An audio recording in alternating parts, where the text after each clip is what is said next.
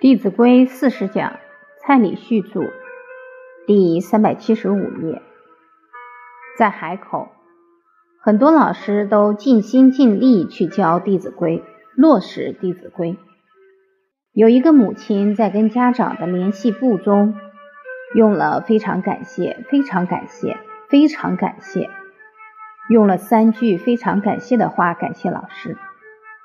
有一位家长住在内地。除夕正准备搭飞机回他的故乡，在海口的机场打了一通电话给他孩子的老师。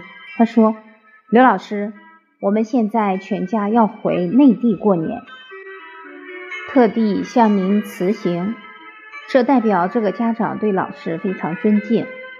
这个非常尊敬是结果，请问原因在哪里？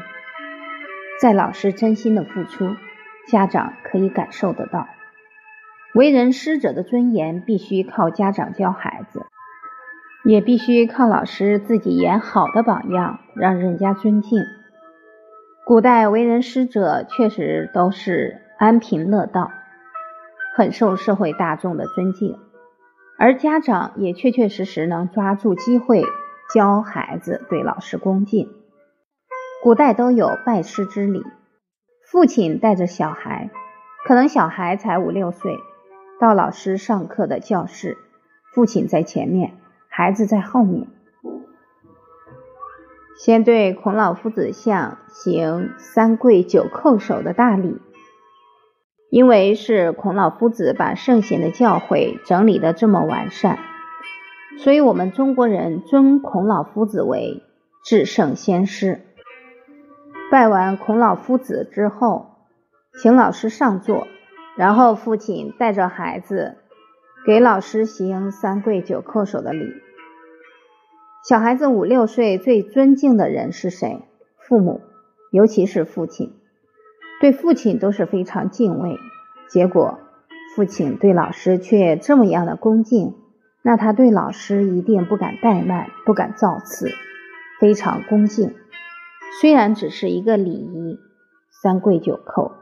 却已经把孩子学业的根基扎下去了。现在这个礼还有没有？没有了。我第一年当老师带六年级，有一个奶奶，应该六七十岁，她的孙子没有带作业本，老人家帮孙子拿来。这爬四层楼，爬的都有一点喘。当然，老奶奶这么做不对。孙子都这么大了，要为自己做错的事负责任，不然他很可能一辈子都学不到责任感。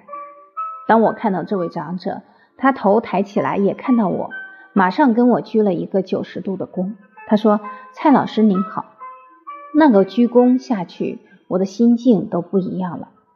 老师两个字好不好扛？长者这么一鞠躬，说老师好，责任重大。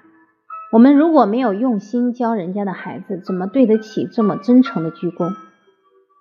所以我突然体会到，古代在行拜师礼的时候，当孩子的父亲带着孩子给老师行三跪九叩礼的时候，请问这个老师的心里是什么样的感受？人家这样对待我，假如没把人家的孩子教好，怎么对得起他们？所以心上就好像扛了块石头，等这些孩子真的有成就了，老师心里才有点安慰。所以老师坐着受拜不会觉得很舒服，而会战战兢兢，如临深渊，如履薄冰。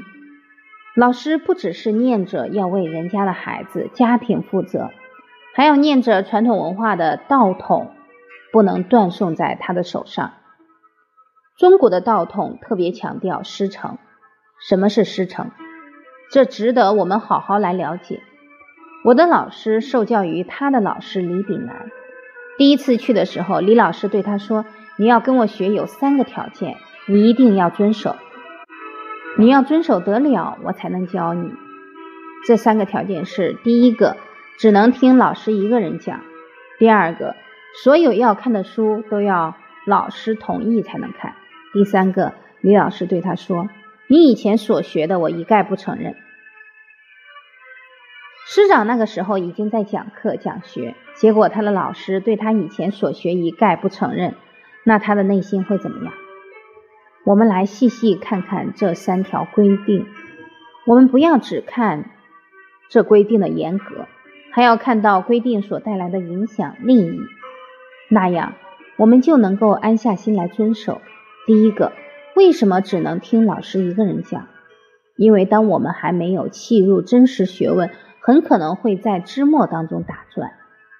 你接触的东西越多，到最后越会摸不着头绪。一个老师一条路，两个老师两条路，三个老师三岔路，四个老师十字街头。诸位朋友，你细细去看、去观察，我们身旁有非常多很喜欢看书的人，但是他看了三年、五年。你有没有发觉他的思维越来越混乱？原因就在于他没有掌握道德的纲领。教之道贵以专，教跟学是一件事，所以学之道也要贵以专才行。